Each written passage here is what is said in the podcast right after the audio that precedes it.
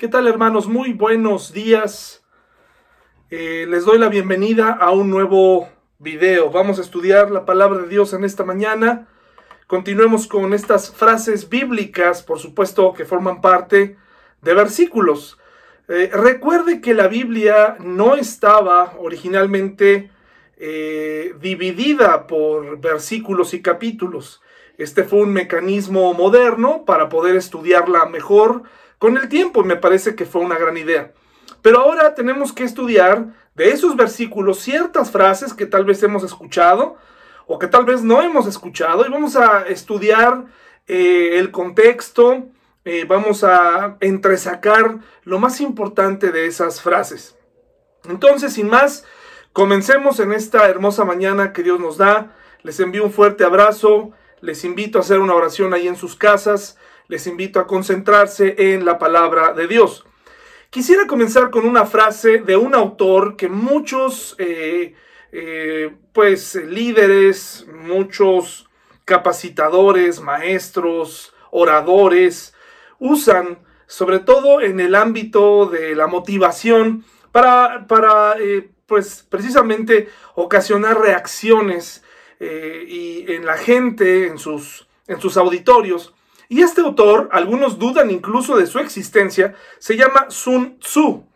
Sun Tzu escribió un libro que se llama El arte de la guerra, donde muchos incluso se inspiran y observan ah, pues cada suceso y cada eh, cosa que les pasa en su vida, pues eh, recurren a este pequeño libro que es precisamente como su nombre lo dice, pues estrategias para ganar batallas. Interesante porque en realidad sí, efectivamente, los seres humanos, hombres y mujeres, batallamos eh, cada mañana, cada día con distintas cosas. A diferencia de ellos, o de la gente no creyente, no cristiana aún, bueno, nosotros sabemos que quien pelea nuestras batallas es el Señor y lo único que tenemos que hacer nosotros es ir caminando, obedeciendo, teniendo fe, eh, confianza y por supuesto, eh, eh, como lo vimos en, la semana en el estudio, eh, en la reunión de oración, les mencionaba lo que precisamente dice el capítulo de Hebreos que leímos ese día, que en el pasado las personas obtuvieron una muy buena reputación debido a su fe. Recuerde que no nada más la fe es sentarse a ver, Dice la Biblia en Santiago que la fe sin obras es muerta, lo cual nos invita a tener fe primero, y posteriormente esas obras vendrán como consecuencia de nuestra fe y por lo tanto tendremos una buena reputación, lo que se traduce a batallas diarias ganadas, eh, menos caídas, etc. Entonces este autor, en el que muchos basan su vida, tiene una frase que dice así, conoce a tu enemigo y conócete a ti mismo y saldrás triunfador en mil batallas. O sea, está dando esta idea de la importancia de conocer al enemigo y después conocernos a nosotros mismos. Muy bien. Yo agregaría otra frase. Conoce a tu enemigo, otro, otra, un pedacito, otro enunciado a esta, a esta frase. Conoce a tu enemigo y conócete a ti mismo y conoce a Dios también. Por supuesto, el autor, si es que existió o sencillamente fue una compilación de, ideas y estrategias, para nada, muchas de ellas buenas, ¿eh? No es un mal libro, eh, sencillamente pues es, un, sabiduría humana eh, que se puede ocupar para algunas cosas en la vida, motivacionalmente. sin embargo, es muy importante, aunque este libro no está escrito para que pensemos espiritualmente, pues yo te tengo que invitar a que, a que no centres tus esfuerzos en ti. Ese es el problema. El problema es precisamente que nosotros nos sentimos muy fuertes para enfrentar el día a día, para enfrentar al enemigo que por cierto me parece no nos hemos dado el tiempo de conocer. Eh, no nos hemos dado el tiempo a conocer al enemigo. Nosotros, hermanos, en cuanto a conocernos a nosotros mismos, creo que muchos ya a estas alturas sabemos nuestras fortalezas, nuestras debilidades, sabemos lo que es correcto, lo que no es incorrecto, nos hemos hecho de la vista gorda en muchos aspectos de nuestra vida, así que sabemos exactamente qué nos va a hacer caer, qué no nos va a hacer caer, cuál es el precio que nos tienen que pagar, al que nos tienen que llegar para, para flaquear en nuestra fe. O sea, y es un precio a veces no es tan elevado, ¿eh? Con, como, como cuando le enseñan a un, a, un, a un perrito una pelota, cuando se trata del pecado, a nosotros nos exhiben e, esa tentación e inmediatamente caemos. Por eso necesitamos, necesitamos conocer también a Dios. Conocer a nuestro Dios nos va a ayudar a acumular eh, victorias. Dice la palabra de Dios en Job 1.7. Job 1.7, eh, lo voy a leer en la eh, versión tradicional que ocupamos, la Reina Valera 1960, y dice, y dijo Jehová, ¿de dónde vienes? Respondiendo, respondiendo esta persona, Jehová dijo, de rodear la tierra y de andar por ella. Dice la nueva traducción viviente, el Señor le preguntó al autor de esta frase, eh, ¿de dónde vienes? El autor de esta frase contestó al Señor, he estado recorriendo la tierra, observando todo lo que ocurre. La nueva versión internacional dice, y el Señor le preguntó, ¿de dónde vienes? Vengo de rondar la tierra y de recorrerla de un extremo a otro, le respondió ¿Quién dijo esta frase? Ni más ni menos que nuestro enemigo Satanás. Satanás, hermanos, existe. Es real. El diablo existe. Para muchos, hablar de Dios y del diablo, del cielo y el infierno, es suicidio intelectual. Para los que creemos en el retorno del Señor Jesús físicamente a la tierra porque resucitó entre los muertos, otro otro tema para muchos eh, cristianos incluso, temas que les avergüenza, porque no quieren sentirse inferiormente menos, hermanos. No hay nada de qué avergonzarse. Estamos hablando de asuntos espirituales, reales. Dice la Biblia que no tenemos una lucha, una batalla contra sangre y carne, es decir, contra cosas que vemos, porque detrás de esas cosas con las que peleamos existen huestes espirituales de maldad. La pregunta es aquí si nosotros verdaderamente conocemos a nuestro enemigo. ¿Sabemos cómo se mueve? ¿Sabemos eh, qué le gusta? ¿Cuáles son sus estrategias? ¿Usted ya lo sabe? ¿Ya lo conoce? ¿Usted sabe cómo se mueve? Y hay que conocerlo precisamente para eh, no ser tentados, para no caer, por eso es que hoy vamos a hablar del enemigo. Y esta frase de la que vamos a hablar el día de hoy, esta frase extraída de Job 1.7, donde Satanás responde de rodear la tierra y de andar por ella. Y de este versículo en general, desde la pregunta de nuestro Dios, podemos conocer parte del carácter de este eh, enemigo de la humanidad. Ahora, el libro de Job es, según los expertos, según los que saben, fue el primer libro escrito. Algunos dicen que lo escribió Job, otros dicen incluso que tal vez lo escribió Moisés, otros, en fin. El punto es que por la antigüedad, por la forma en la que fue escrita, es muy probable que fue el primer libro que se escribió de la Biblia. ¿Ok? Es el libro más antiguo. El libro de Job es un libro muy interesante, si me permite llamarlo así, un libro enigmático, ¿correcto? Porque nos muestra, este, este versículo es la antesala a una conversación entre Dios y el diablo acerca del destino de una persona, o de lo que va a suceder por lo menos en los próximos días. No sé si a usted le ha pasado que se entera que en el lugar donde trabaja o en alguna, eh, en alguna dependencia de gobierno o si alguna vez le ha pasado que una tercera persona esté tomando una decisión que le va a afectar a usted. Por ejemplo, ahora que a nosotros nos bajaron el sueldo, eh, siempre que los jefes se reúnen, estamos pensando qué estarán diciendo y qué beneficios obtendremos y cómo si nos van a regresar el sueldo no. Y, llega uno a pensar, eh, ¿cómo es que algo tan importante en mi vida que son los ingresos, no es lo más importante, pero es importante, los ingresos para mantener a mi familia están en manos de otras personas. Y tal vez esas personas son frías, tal vez esas personas no tienen hijos o tal vez no tienen necesidad económica y por esa razón a ellos se les haga fácil postergar tomar una decisión.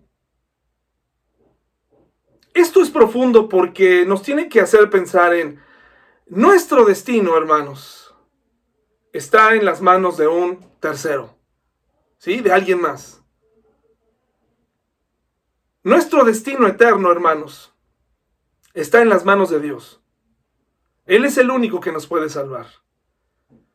Lo único que tenemos que hacer como humanos es creer y cambiar, arrepentirnos en nuestra mente, en nuestra cabeza, acerca de la vida que hemos llevado.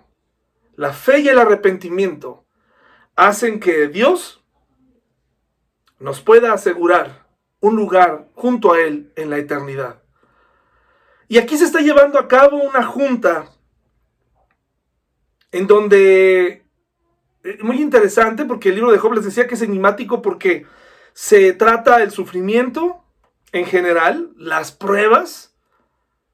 No se abunda si Job merecía o no. Aparentemente el libro nos enseña que no lo merecía, que no merecía estas cosas. Y si no lo merecía, entonces ¿por qué Dios lo permite? Y comienza el, el debate acerca del dolor porque pareciera, y no quiero que me malinterprete, que aquí se estaba teniendo una junta a manera de juego acerca del destino, como aventar unos dados, pero no es así. Pareciera, si no estudiamos, que le tocó la mala suerte o la mala decisión a un hombre, pero tenemos que estudiar Job. Hoy no es el caso de profundizar en Job, ni de profundizar acerca de la soberanía de Dios, ni de profundizar acerca de, de, la conducta del diablo, pero sí darnos principios para conocer a nuestro enemigo. En este versículo de Job nos encontramos con un diálogo muy interesante. Y les invito a ir, hermanos, al libro de Job, que está casi a la mitad de su Biblia. Está antes de los Salmos y usted casi abriendo su Biblia a la mitad lo encontrará ahí. Y vayamos a Job, por favor. Job 1. Lo voy a leer en la nueva traducción viviente, por favor. Job 1. Y vamos a poner mucha atención en lo que dice aquí Job 1, versículo 6 en adelante. Dice, un día los miembros de la corte celestial llegaron para presentarse delante del Señor. La corte celestial son los ángeles. Y el acusador Satanás, el acusador, ese es uno de los ministerios eh, del diablo, acusar, vino con ellos, es decir, nos está revelando que el diablo tiene acceso al trono de Dios. El Señor le preguntó a Satanás, ¿de dónde vienes? Satanás contestó al Señor, he estado recorriendo la tierra, observando todo lo que ocurre. Entonces el Señor preguntó a Satanás, ¿te has fijado en mi siervo Job? Interesante porque aquí comienza un diálogo y Dios pone enfrente a Job para que sea eh, probado y que sus bienes, su vida, su salud, su familia sean, Dios permitió esta prueba tan dura en su vida. Ahora vayamos desglosando. En primer, lugar, notemos que aquí, aunque la nueva traducción viviente omite el nombre del Señor, es decir, de Dios, eh, la palabra o el nombre que se está utilizando aquí es Jehová, ¿ok? O Yahvé y significa más eh, exactamente Señor eterno. Señor eterno. Este es el primer, este es el inicio para hablar de esta frase, de este, de este versículo. El Señor se atreve a hacer esta pregunta al diablo, a Satanás, y le dice, ¿de dónde vienes? Lo primero que quiero decirles es, Jehová, el Señor eterno, nuestro Dios, sabe por qué comenzó la conversación con el acusador, con Satanás, con el enemigo no solo de Dios, sino de la humanidad entera. Escuche bien, Satanás no tiene aliados. A lo mejor te encontrarás algún humano, alguna persona que piense que el diablo eh, le es fiel o que el diablo va a respetar los pactos. Si el diablo fue expulsado y si el diablo es el diablo, es precisamente porque él no va a respetar ningún acuerdo con nadie. Algunos preguntan, oye, ¿y si Dios es tan bueno, eh, Dios perdonaría al diablo? La respuesta es sí. Si el diablo se arrepintiera, si el diablo se arrepintiera, Dios lo perdonaría. Pero aquí no, la responsabilidad no se centra en Dios. Dios, que es un Señor eterno, se da cuenta en toda su visión del espacio y el tiempo que el diablo no se va a arrepentir. Por eso es que nos deja cuál es el destino del diablo y de Satanás, ¿no? Al final. Porque él ya sabe qué va a ocurrir. El Señor Jesús en su, el Señor nuestro Dios, el Señor eterno, en su visión del espacio y el tiempo, en ver toda desde arriba, todo lo que va a ocurrir, sabe qué preguntas usar y sabe qué es lo que va a permitir y qué es lo que está a punto de permitir en la vida de Job. No fue un pensamiento al azar. El Señor Dios eterno no mandó eh, la ruleta, no giró la ruleta o tiró los dados para, para ver qué males le tocarían a Job. O de entre la gente buena de aquel entonces, o, o un poquito, eh, porque Job se distinguía en esta generación por su justicia, por su forma de vivir. Pues eh, no es que a él le haya tocado la mala suerte. Dios sabe por qué. Dios sabe por qué permitió en su soberanía que Job viviera esto. Y tenemos escrito eh, en todo el libro, sabemos el desenlace. Sabemos lo que Job tuvo que soportar. La prueba, la muerte de sus hijos, la pérdida económica, el rechazo de su esposa. Es decir, Job fue probado hasta sus más allá de sus límites, hermanos. Pero tenemos el texto aquí y sabemos que Job lo pudo aguantar. De anticipo a decirle que Job tuvo, Dios le bendijo aún más. Dios, a través de la vida de Job, le estaba enseñando a Satanás, el traidor, el acusador, el rebelde, el desobediente, que hay hombres que son capaces de obedecer y de hacer las cosas bien. Dios le estaba enseñando cómo existían hombres que no tenían su mirada puesta en las relaciones personales, en los bienes económicos, en la salud, porque aunque la pasó muy mal, porque quiero decirte algo, hermanos, y, hermanas, Dios permitió que vinieran a la vida de Job asuntos insoportables. Asuntos insoportables. Sí, escuchó usted bien. Insoportables. ¿Para qué? Para que Dios bastara en su vida, para que Dios lo rescatara, para que Dios lo ayudara. Dios atravesó con Job este proceso duro y lo llevó a una reflexión incluso de la manera en la que él estaba viviendo. Pero esta, esto que permitió en su soberanía con este hombre, hermanos, con este ser creado, era para mostrarle a otro ser creado como Satanás que sí había personas leales. Cuando una persona se acerca a Dios, cuando una persona verdaderamente conoce a su Dios, es capaz de permanecer leal, cosa que Satanás no pudo hacer. Respecto a las cosas insoportables que Job tuvo que vivir de, de un solo golpe, Dios le estaba mostrando a Satanás el poder que él puede tener sobre la vida de una persona el cambio profundo en la vida de una persona cuando esta persona quiere dejar a Dios actuar y vivir en su vida. Le permite pasar cosas insoportables. Ahora, yo sé que hay algunos aquí, y les invito a ir a 1 Corintios 10, 13, por favor, que ya están pensando, a ver David, ¿cómo es posible que Dios le esté dando a Job algo que él no pueda soportar? ¿Qué no dice la Biblia otra cosa? Vamos a ir allá en un momentito. 1 Corintios 10, 13 dice así. Pongan mucha atención. Dice, las tentaciones que enfrentan en su vida no son distintas de las que otros atraviesan. Y Dios es fiel. No permitirá que la tentación sea mayor de lo que puedan soportar. Cuando sean tentados, Él los mostrará, Él les mostrará una salida para que puedan resistir. ¿En qué contexto está escrito esto? Está hablando del, del peligro de la idolatría.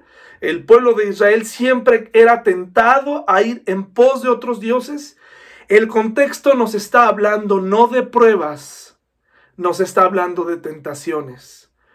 Cuando tú pasas por un momento o tú observas que una persona está batallando con un dolor que esa persona dice, este dolor es insoportable, Créele porque sí lo es. En el afán de ser empáticos, muchos de nosotros pensamos entender y sacamos este texto y le decimos, es que Dios no te va a dar algo que tú no puedas soportar. Este texto no está diciendo eso, hermano y hermana.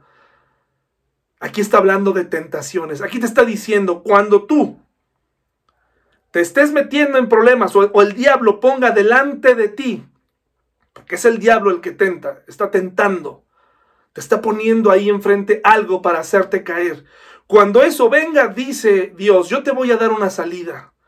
Esa salida puede ser, eh, no sé, vas camino a ese lugar dispuesto a pecar y de pronto te da ese momento para que te desvíes. Entró esa llamada de ese familiar, entró esa distracción. Ese es tu momento. Aún así muchas personas decidimos no hacer caso de eso y caer en la tentación. Pero aquí no está hablando de pruebas. Una cosa son las pruebas y otra cosa son las tentaciones. Las tentaciones son aquellas cosas que nuestra carne anhela y que el diablo, como nos conoce, pone delante de nosotros y caemos y que pretenden desviarnos. ¿De acuerdo? Pero las pruebas, como vinieron en la vida de Job, son cosas que Dios permite para probar nuestra fe, para probar de qué estamos hechos. Por eso Dios, hermanos, se aseguró de presentar a este hombre y dejar y probarle para demostrarle a Satanás su poder en la vida de una persona transformada. Eso es lo que Dios puede hacer. Pero las cosas, las cosas que vivió Job fueron insoportables. Si usted ha perdido a un familiar, el dolor, la pérdida es insoportable. El observar su lugar en la mesa, el oler su ropa, el frecuentar ese lugar donde a él le gustaba ir, mirar sus fotos, es un proceso que se puede trascender, que se puede pasar. Por supuesto que sí, pero el dolor es insoportable. No le puedes pedir a una persona que lo soporte. Dios sabe que hay cosas que vienen a nuestra vida que son insoportables. Y es por eso que necesitamos pedirle ayuda para pasar ese momento tan duro. La fe no significa que vas a pasar con un escudo protector. El ser cristiano no significa que no vas a desgarrarte en dolor cuando una situación venga así a tu vida, cuando venga así, puedes llorar, puedes sentir, pero, pero Dios te está diciendo, hermano, yo estoy contigo. Aunque ande en valle de sombra de muerte, dice David, yo estaré contigo. Pero por favor, que nadie piense que Dios no te va a enviar una prueba eh, o solamente va a mandar pruebas soportables porque no es así. Cuando Dios habla de aflicciones, cuando dijo que en este mundo tendríamos aflicciones, es porque llegaremos a enfrentar algunos de nosotros a aflicciones tremendas, pero Dios tiene la solución y la ayuda para todo eso. Por eso necesitamos conocer a Dios. Hoy estamos hablando y conociendo un poco más a nuestro enemigo, del que voy a hablar a continuación, pero también tienes que conocer a Dios. Ya lo hemos hablado en otras ocasiones. Conoce a tu Dios. Él puede sacarte, Él puede aliviar tu corazón de ese dolor tan insoportable que estás sintiendo. Él puede ayudarte. Él quiere ayudarte. Y ahorita te voy a decir por qué. Romanos 8, 35 al 39. Dios a través de Pablo nos manda esta, esta caricia y dice, y estoy convencido de que nada podrá jamás separarnos del amor de Dios, ni la muerte, ni la vida, ni ángeles, ni demonios. Ni siquiera el diablo nos puede separar de Dios, ni nuestros temores de hoy, ni nuestras preocupaciones de mañana. Ni siquiera los poderes del infierno pueden separarnos del amor de Dios. Qué maravilloso. Ningún poder en las alturas ni en las profundidades. De hecho, nada en toda la creación podrá separarnos del amor de Dios que está revelado en Cristo Jesús, nuestro Señor, ¿qué nos está diciendo? No importa si sientes que ese dolor te rebasa, que es insoportable, que es complicado, si esa enfermedad eh, baja totalmente tu ánimo. Debes reconocer a tu Dios para saber que lo que estás sintiendo es completamente humano, pero que ahí necesitas intervención divina, necesitas que Dios intervenga en tu vida y recordar que nada, ni siquiera tu enfermedad, ni siquiera el dolor, la falta de un familiar, la falta de recursos, ni siquiera un, un, virus como el que estamos viviendo nos podrá separar del amor de Dios. Nada, no hay dolor que nos pueda separar del amor de Dios. Nada, hermanos. Nos dice aquí, en estos hermosos versículos, nos dan la tranquilidad de que tenemos y podemos seguir adelante. Ahora, hermanos, fíjense, eh, tenemos que confiar. Isaías 53.3, la primera parte, nos dice algo muy interesante. Si hay alguien que experimentó un dolor insoportable, físico, emocional, fue Jesús. Él fue tentado directamente por el diablo, lo enfrentó, le ganó y le ganó con una vida santa, le ganó con un compromiso con Dios, le ganó tomando en serio, conociendo al enemigo, conociendo la escritura, le devolvió y le golpeó en la cara con versículos y con conocimiento de Dios en el momento adecuado, no nada más con optimismo y con, y con eh, respuestas vagas, sino fue firme. Eso mismo tú y yo podemos hacer. Dice la palabra de Dios, resistir al diablo y huirá de vosotros. Es decir, ¿cómo lo voy a resistir? Recordándole su futuro, recordándole su palabra, recordándole que hubo hombres en la Biblia como, como nosotros, hombres y mujeres, que pudieron ganarle con el poder de Dios. Recordarle que Él está vencido recordarle que no hay dolor que pueda doblegar, no hay prueba que pueda doblegar nuestra fe, porque de nuestro lado está aquel varón que fue despreciado y rechazado, hombre de dolores, dice Isaías 53a, conocedor del dolor más profundo. El dolor de Jesús consistió en ver a su propio Padre dejarlo solo en la cruz por ti y por mí y después exponerse a ese dolor físico. Nosotros le dimos la espalda, dice, y, desviamos la mirada, fue despreciado y no nos importó. Por eso este Dios, este Dios trino, este todopoderoso, está de tu lado. Este Señor eterno sabe por qué ha permitido lo que ha permitido en tu vida. Y no es precisamente en la semana, hermanos, debo reconocer, siendo aficionado al fútbol americano, a los deportes, quiero decirle que sentí muy feo, como si me lo hicieran a mí, dirán, esto es ridículo, pero pues soy humano, hermanos.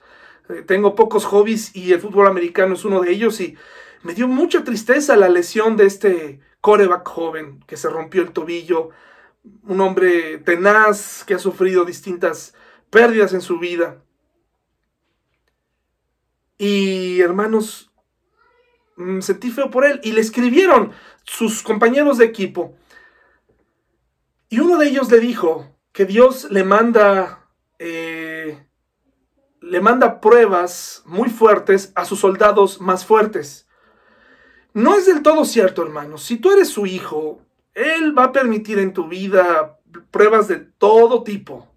¿correcto? Porque eh, las pruebas hacen que, no, no, son, no son juegos de Dios, no son retitos de Dios, no son retos de Dios para para eh, que saques eh, tu Biblia. A veces las pruebas Dios las permite para, a manera de disciplina, a, manera de sencillamente eh, poner a prueba qué tan, qué tan reales somos en lo que creemos, qué tanto sabemos de Él. Por supuesto que sí, o sea, no, no puede ser de otra manera. Él tiene que usar las pruebas, tiene que usar el quebrantamiento, porque de otra manera nos olvidaríamos de Dios. Es una realidad, hermanos. Así que no es que Él escoja a los más fuertes para mandarles pruebas más fuertes. Uy, pues qué, privilegio. Preferiría entonces yo jamás ser un soldado fuerte para no recibir, porque no sé si eso es un halago, pues preferiría entonces ser un soldado débil para recibir puras pruebas débiles. Pero no es así. Si tú eres hijo de Dios, vas a tener que ser probado en tu fe. De alguna u otra manera. Acuérdate, es muy distinto a la tentación. Es muy distinto. La prueba va directo a, probar tu fe, a enseñarte algo, proviene de Dios, pero la tentación está puesta por el diablo y no es nuestra carne la que nos dirige allá y la que consuma el pecado. Entonces, hermano, eh, en las dos, en los dos escenarios tenemos ayuda de Dios, pero que nadie se confíe todos mis hermanos, todos, absolutamente todos seremos probados en algún momento, en mayor o en menor intensidad, y tenemos que estar preparados. Ahora, hermanos, dado que en esta, en esta prueba Dios le permitió al diablo tocar, es decir, el diablo recibió autorización para tocar la vida, los bienes de Job, porque, porque Satanás quería probar un punto. Eh, Satanás quería probar que no había hombre en la tierra que no dependiera de sus relaciones personales, que, que, no dependiera de sus bienes o que realmente llegara a amar a Dios, estaba eh, sujeto a lo que Dios hiciera por él. Es decir, si Dios me da, entonces yo amo a Dios. Si Dios me da una esposa, si Dios me da un buen salario, si Dios me da eh, inmunidad ante las enfermedades, entonces yo voy a amar a Dios. Eso, ese era el argumento que tenía Satanás. De entre todos muchos argumentos ociosos que él genera. Por eso Dios permite y nos da este modelo en la vida de Job. además, quiero decirles, pocas son las personas que han sufrido lo que Job ha sufrido. Y, que sea glorificado su nombre, porque tal vez muchos de nosotros no hubiéramos aguantado. Realmente Job tenía un temple y una madurez espiritual importante, ¿correcto? Para soportar esto. Eh, en, en, la hora de la prueba, hermanos, pues esto no se contagia. De hecho, la mujer, la esposa, en el momento en el que vio que todo se derrumbaba a su alrededor, la esposa le dijo, maldice a Dios y muérete. Imagínate que tu esposa te, digo, te diga eso en este momento. Qué situación tan difícil. Eso, eso fue eh, lo que, eso sería, hubiera sido el último clavo en el ataúd de Job si es que Job no supiera algo que dice en su propio libro. Yo sé que mi redentor vive. Qué palabras Qué palabras, hermanos. Bueno, entonces, el Señor Eterno hace esta pregunta, abre el debate, porque conoce el corazón caído de Satanás, que venía con un plan y venía con una idea de que no hay un amor sincero del hombre hacia Dios. ¿Ok? Y Dios le demuestra que Dios puede hacer esa obra en el corazón de los hombres. Entonces se presenta y el, nombre que tenemos es el de Satanás.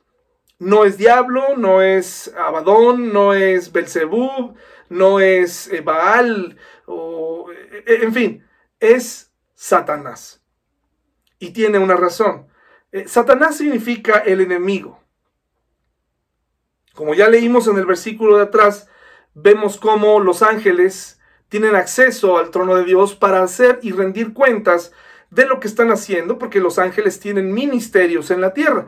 Asimismo, el diablo tiene que entrar a la presencia de Dios. No sé cada cuándo lo haga, no creo que sea muy disciplinado, sin embargo lo hace. Y esto a mí me llena de aliento porque quiere decir que no es un forajido como el que él cree que es. No es el rebelde que él cree que es o el que mucha gente piensa que es. Porque tal vez mucha gente toma a Satanás como el modelo a seguir para ir en contra de Dios. Pero realmente Satanás tiene y dará cuentas al Dios poderoso y un día será destruido, un día será encadenado y será enviado a morir por la eternidad. Pero a mí me da tranquilidad saber que Dios le da acceso a este enemigo y lo controla y, le, y, dialoga con él. Eso significa quién manda. No es el forajido que que, cree, que todo mundo cree que es, hasta de él mismo, porque él soberbiamente debe creer que es lo mejor de lo mejor. Y probablemente piense, ¿verdad?, que de alguna u otra manera se va a salir de la suya, se va a salir con la suya en algunos asuntos, aunque estoy seguro que él conoce su destino eterno. Entonces Satanás viene, que recuerde, Satanás, este Satanás que entra en aquella sala, en este libro de Job que nos está enseñando una parte espiritual poco explorada, nos deja ver que entra y tienen esta, esta conversación, pero quiero recordarle que Dios no creó a Satanás. Dios no creó a Satanás. Dios creó a Lucero. Porque el nombre de Satanás significa el adversario, el enemigo.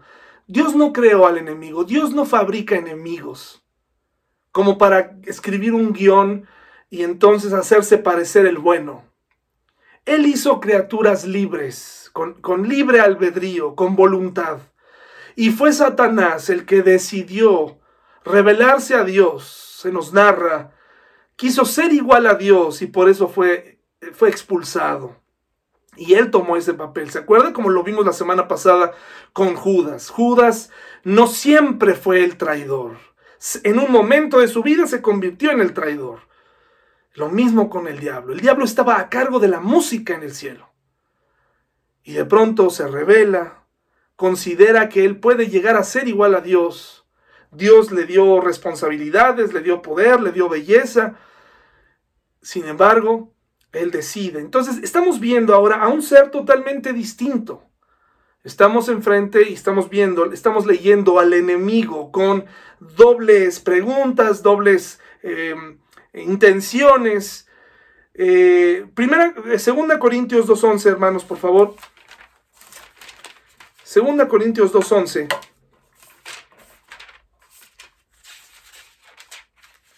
Vemos a Satanás entrando Y cuando Dios le pregunta, ¿de dónde vienes? Dice, las varias versiones nos dicen, vengo de rodear la tierra y de andar por ella, vengo de observar todo lo que ocurre en la tierra. Y si usted lee, porque el hebreo es vasto, eh, se puede hacer un juego de, palabras, pero al final la idea es, andaba observando, andaba de aquí para allá, dice otra versión, de extremo a extremo. Este forajido eh, andaba de aquí para allá. Dice 2 Corintios 2:11 lo siguiente, para que Satanás no se aproveche de nosotros, pues ya conocemos sus maquinaciones malignas. Eh, este pasaje nos enseña que eh, Satanás, hermanos, Satanás, quien ha estado recorriendo la tierra y observando todo lo que ocurre, Pablo nos dice en un contexto del perdón, en una iglesia que tiene que recibir de regreso a un pecador, alguien que había hecho algo equivocado, Pablo les dice, ahora tenemos que perdonarlo. Si bien se le expulsó, ahora lo tenemos que perdonar. ¿Por qué? Porque si no el diablo va a ganar ventaja, nos puede, nos puede ganar, puede meterse por ahí. ¿Se acuerdan eh, las recomendaciones que nos hace la palabra de Dios de no darle lugar al diablo? Aquí Pablo está diciendo, no hay que darle lugar al diablo, porque el diablo va a aprovechar cualquier situación. Porque Satanás es un oportunista y un manipulador. ¿Te has topado con un oportunista? En esta iglesia, en este pasaje, donde dice aquí que para que Satanás no se aproveche de nosotros, pues ya conocemos sus maquinaciones malignas. El diablo aprovecha las caídas de los hermanos, aprovecha eh, la rendija que dejemos abierta para sus propios fines. Quería aprovechar que la gente que todavía no estuviera de acuerdo, imagínese la escena, un hombre falló en la iglesia. Un hombre fue inmoralmente, eh, cometió una inmoralidad sexual en la iglesia y se supo. Fue expulsado. Esa historia está en 1 Corintios. En 2 Corintios, Pablo dice, después de un tiempo, le dice a la gente, ok, la persona está arrepentida. Hay que perdonarla. Hay que recibirla y hay que estar todos en un mismo sentir al respecto. Y se los menciona porque si no lo hicieran así, habría un sector de la iglesia que hubiera dicho, no, no hay que perdonarlo. No, yo no estoy de acuerdo en perdonarlo. Yo estoy, yo quiero que se vaya. Y otros, no, sí hay que perdonarlo. ¿Y qué ocurre? División, que es de las cosas que le encanta hacer a Satanás. Dividir. Dividir, hermanos, a la iglesia. Dividir a tu familia. Cuando nos habla de que Satanás anda observando la tierra, es porque está buscando oportunidades. Dios no está, Satanás, perdón, no está preocupado por los lugares que ya están bajo su control. Les da una vuelta, porque sabe que ahí la gente está atrapada. Desafortunadamente hay ambientes donde la gente está atrapada. Pero Satanás pone especial interés a aquellas personas que tienen, que tienen un despertar, que están, que su voluntad ha sido tocada por el Espíritu Santo y que buscan la iglesia y, que buscan.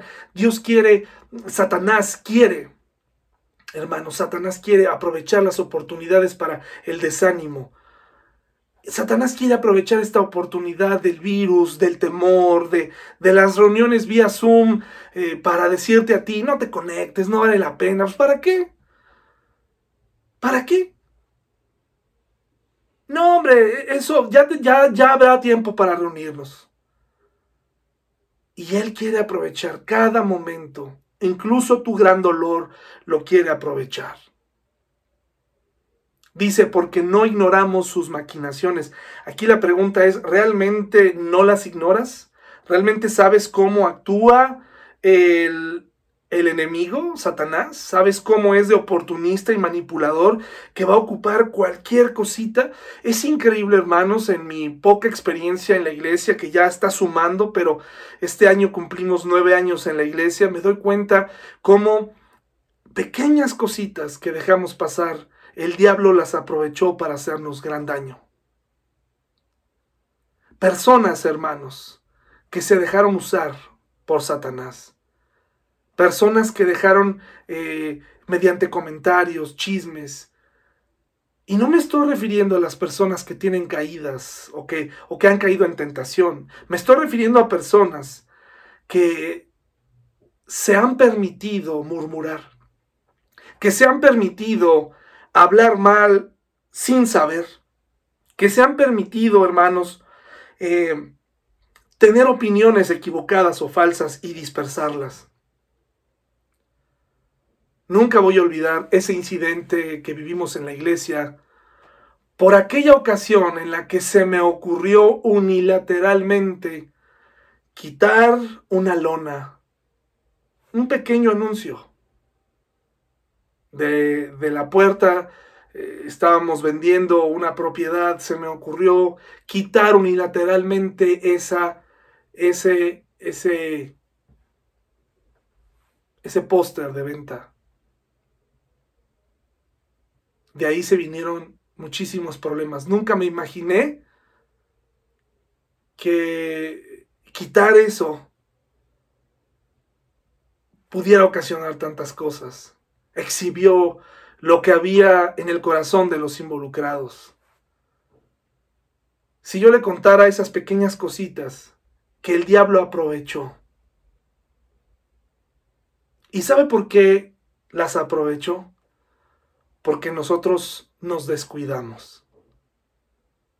Muchas familias dicen, ¿en qué momento me pasó esto? ¿En qué momento ocurrió esta situación, esta serie de acontecimientos tan tristes? ¿En qué momento me peleé con mi esposa? ¿En qué momento eh, corrí a mi hermano? ¿En qué momento eh, me agarré a golpes? ¿En qué momento decimos, hasta no, esto no era algo a mí, ¿no? Esto no era algo como, como lo que, algo que yo haría, pues le dimos lugar al diablo, hermanos.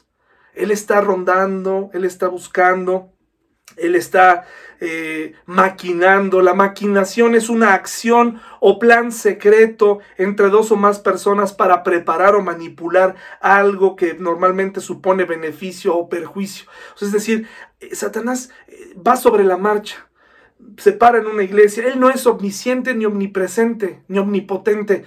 Él tiene que moverse de un lado a otro.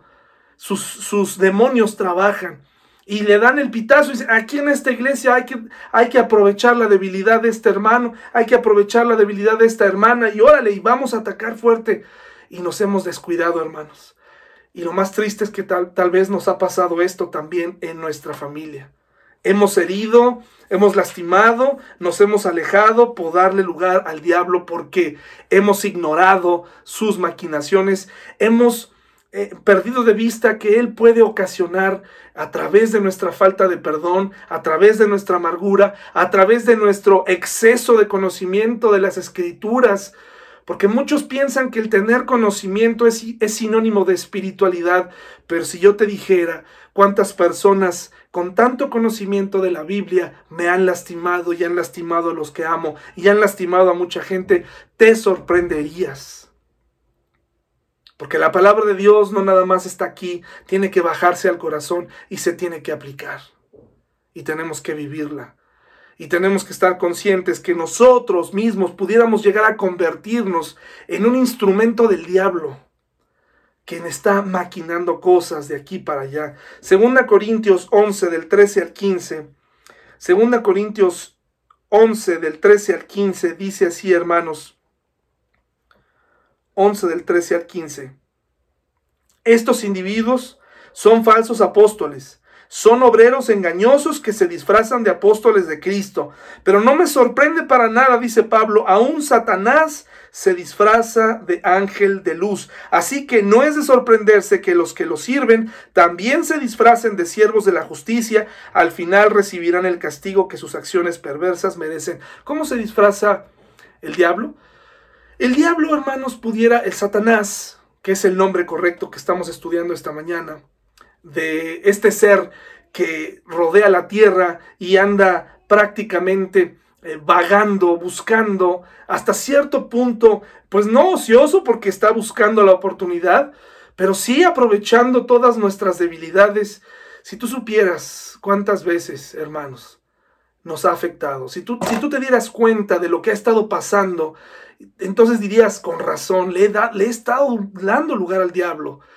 Eh, ¿Cuántas familias tienen problemas por sus mascotas, problemas por, por pequeñeces, problemas por eh, eh, sus gustos, cosas en las cuales no se han podido poner de acuerdo? El diablo ha utilizado todo eso el diablo puede llegar a presentarnos, puede presentar delante de nosotros algo que puede parecer una muy buena opción y el cristiano puede decir, esto proviene de Dios, tienes que analizarlo, pensarlo bien. ¿Cuáles son los beneficios? Pedirle a Dios ayuda. No andemos solos porque por eso cometemos graves errores. Le das lugar al diablo. Si, hay alguien en la iglesia a quien tú no puedes ver, si hay alguien, si hay alguien que te recuerda algo, si hay, si hay una razón por la cual tú no, te, tú no eh, consideras importante conectarte y estar en contacto con tus hermanos en la iglesia, analízalo. Si esa razón es legítima, si esa, si esa razón, razón proviene de Dios. Porque el diablo se disfraza. El diablo se disfraza como ángel de luz. En cambio, hermanos, tenemos un Dios que tiene todo poder, que tiene estrategias, atributos y tenemos un enemigo oportunista, desordenado, eh, por favor, no se imagine que el diablo tiene un cuarto de guerra donde usted está su foto y está analizando todo lo que va a hacer. El diablo, hermanos, es práctico, va y ve oportunidad y ejecuta y saca el problema, saca la memoria, desempolva, eh, busca tus debilidades, las oportunidades, todas esas, todos esos eh, cabos sueltos que hemos dejado en nuestra vida, esa, esa tentación favorita, ese mal, ese mal hábito. Los hombres somos personas de hábitos malos o buenos. Eh, Satanás los aprovecha, aprovecha nuestra soltura de lengua, aprovecha nuestra inconsistencia, aprovecha nuestra distracción, nuestra falta de compromiso. Eh, hermanos, eh, de verdad, yo te, yo te digo a ti algo, hermano y hermana, eh, y si tú nos visitas de otra iglesia en este video, recuerda darle, darle siempre prioridad a los videos que, que son de tu pastor, de tu iglesia. Eso habla bien de ti, eso habla bien de tu carácter. Porque si tú no, si tú ves como normal el recoger predicaciones de todos lados, eso está hablando más de ti y de tu carácter y de tu falta de compromiso. Está bien que quieras alimentarte, pero el alimento ideal se hace a solas con Dios. Si vas a tomar de alguien más, asegúrate que sea tu pastor local. Si no puedes ver a tu pastor local, recuerda lo que te he dicho, tú no tienes por qué padecer a tu pastor. Si no tienes confianza de acercarte a Él, quiero decirte que hay ocasiones en las que los pastores no nos dan esa confianza. Cosa que les decimos, cosa que nos debaten, cosa que nos acercamos a decirles, cosas que es una discusión, a veces ni siquiera vale la pena hablar, es una tristeza. Dios ha ganado, perdón, el Satanás ha ganado ventaja en ese aspecto en las relaciones rotas, en, esos sueños también que tenemos. Hay, hay, hay, hombres, sobre todo hombres, que no nos hemos podido dar a la tarea de madurar, de crecer, y todavía seguimos teniendo estos hábitos de adolescentes, hermanos. Todavía seguimos batallando y el diablo lo aprovecha y nos separa. Te preguntas, bueno, ¿por qué mi esposo no es estable? ¿Por qué no sienta cabeza? Pues porque Satanás sigue explotando las oportunidades. Es un experto en aprovechamiento de oportunidades, es un experto en manipular, es un experto en decir, en decirnos, persigue tus sueños. Primero eres tú. Vivimos en un mundo en donde lo más importante es el individuo, lo que yo siento, cómo me siento, cómo me veo y después los demás. La Biblia nos enseña, hermanos, por supuesto, que cada uno tengamos un concepto correcto de nosotros mismos. Sí, claro. Y eso incluiría el amor propio. Pero por supuesto que nos enseña a vivir por los demás, a tener fe y a, a, vivir esa fe mediante las obras, obras que provienen del Espíritu Santo. Así que este oportunista planea sobre la marcha y ejecuta. Y a través de esos cabos sueltos de nuestra vida, aprovecha. ¿Qué pasa con nosotros? La Biblia en Efesios nos describe una armadura que hasta cierto punto pareciera infantil. Yo, yo vestido de soldado, una mujer vestida de soldado, de soldado romano, ¿no? Una especie de soldado con armadura. Y, y por eso esas clases generalmente son usadas para los niños. Ya hemos hablado de esto antes. Pero precisamente si Dios está usando esta, a través de Pablo, está dejándonos esto de la armadura, es precisamente para situarnos en un contexto de batalla. Tú no le puedes dar batalla al diablo si no estás vestido con armadura. Tienes que prepararte. El diablo va a ver un momento, eh, va a aprovechar. Si no te pusiste eh, los zapatos que cubren tus pies, los zapatos de la armadura, las botas de la armadura, va, va a aprovechar ese, esa rendija. Si no te pusiste el casco, va a aprovechar ese, ese hueco. Si no te pusiste el peto, va a aprovecharlo. O sea, no podemos darle ventaja porque dice la palabra de Dios, no ignoramos sus maquinaciones. Es decir, ya lo conocemos. Ya sabemos quién es. Es destructivo. Él quiere verte destruido. Él quiere verte enemistado con todo mundo. Él quiere verte con amargura, Él quiere verte apagado, Él quiere verte rendido, Él quiere verte agotado todo el tiempo, estresado, es lo que Él quiere. Pero por eso Dios dice, ponte la armadura y resístelo. Primera de Pedro 5, del 7 al 9, hermanos, dice así. Primera de Pedro 5, del 7 al 9. Pongan todas sus preocupaciones y ansiedades en las manos de Dios, porque Él cuida de ustedes. Estén alerta. Cuídense de su gran enemigo, el diablo, porque anda al acecho como un león rugiente. Nuevamente se aplica. Él anda desesperado buscando la oportunidad de hacerte caer. Buscando, dice aquí, a quien devorar. Manténganse firmes contra Él y sean fuertes en su fe. Recuerden que su familia de creyentes en todo el mundo también está pasando por el mismo sufrimiento. Es decir, hermanos, no eres el único batallando.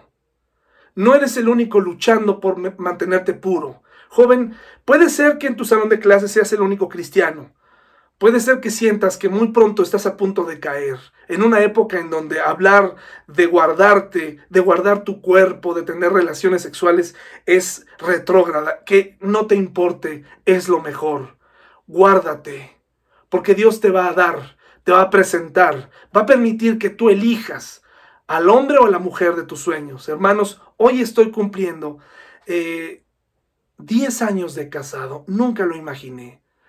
Quiero decirte que incluso hasta hubo pastores, profetas que me llegaron a decir, ustedes tienen problemas emocionales. Y tal vez tenían razón, pero lo decían en el sentido de, de querernos como separar. Teníamos problemas emocionales y de otros sentidos. Necesitábamos a Dios, necesitábamos a un Salvador. Pero han pasado 10 años y en total 17 porque duramos 7 años de novios ya estaba a punto de demandarme. 17 años. Ha valido la pena esperar. Ha valido la pena. La respuesta a la pregunta que se hace el mundo hoy, ¿cómo se le hace para no aburrirse de una persona? ¿Cómo se le hace para no aburrirse de, de ver a una persona todos los días durante 17 años, los últimos 10 pues a todas horas y en todo tipo de situaciones? ¿Cómo se le hace? Comprendiendo que la otra persona es un regalo de Dios. Comprendiendo que la otra persona es producto de su gracia. Efectivamente, hallar esposa es hallar el bien, hallar esposo es hallar el bien. Cuando, cuando comprendes esto, te das cuenta que si tú esperas, que si tú, porque hubo momentos muy complicados, hermanos, me remito a mi pasado, me remito a otras relaciones en, donde tal vez yo me comporté nocivamente, en donde hubo tentaciones para ella y para mí. La intervención de nuestros padres fue muy importante para no caer. Pudimos haber caído. Y estoy hablando del matrimonio, pero hay otros rubros en tu vida y en mi vida en donde estoy seguro Probablemente eh, tu reacción fue distinta, ahora estás probando eh, las consecuencias de una caída, las consecuencias de haberte alejado de Dios, de haberte quitado el casco un momento. Un momentito te lo quitaste y vino el ataque del diablo, los dardos y caíste. Es momento de volverte a armar. Es momento de recordar que no importa que tan bajo hayas caído, Dios quiere caminar contigo. Nada puede separarte de su amor. ¿Qué sigue entonces para nosotros? Permanecer alertas, no lo tomes a juego.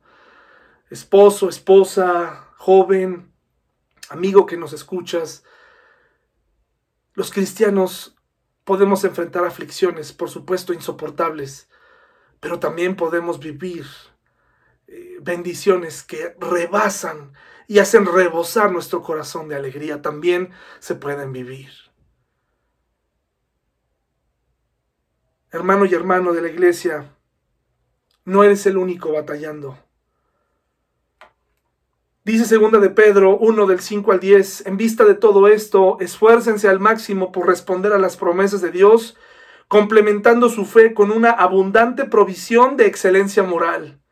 La excelencia moral con conocimiento, el conocimiento con control propio, el control propio con perseverancia, la perseverancia con sumisión a Dios, la sumisión a Dios con afecto fraternal y el afecto fraternal con amor por todos.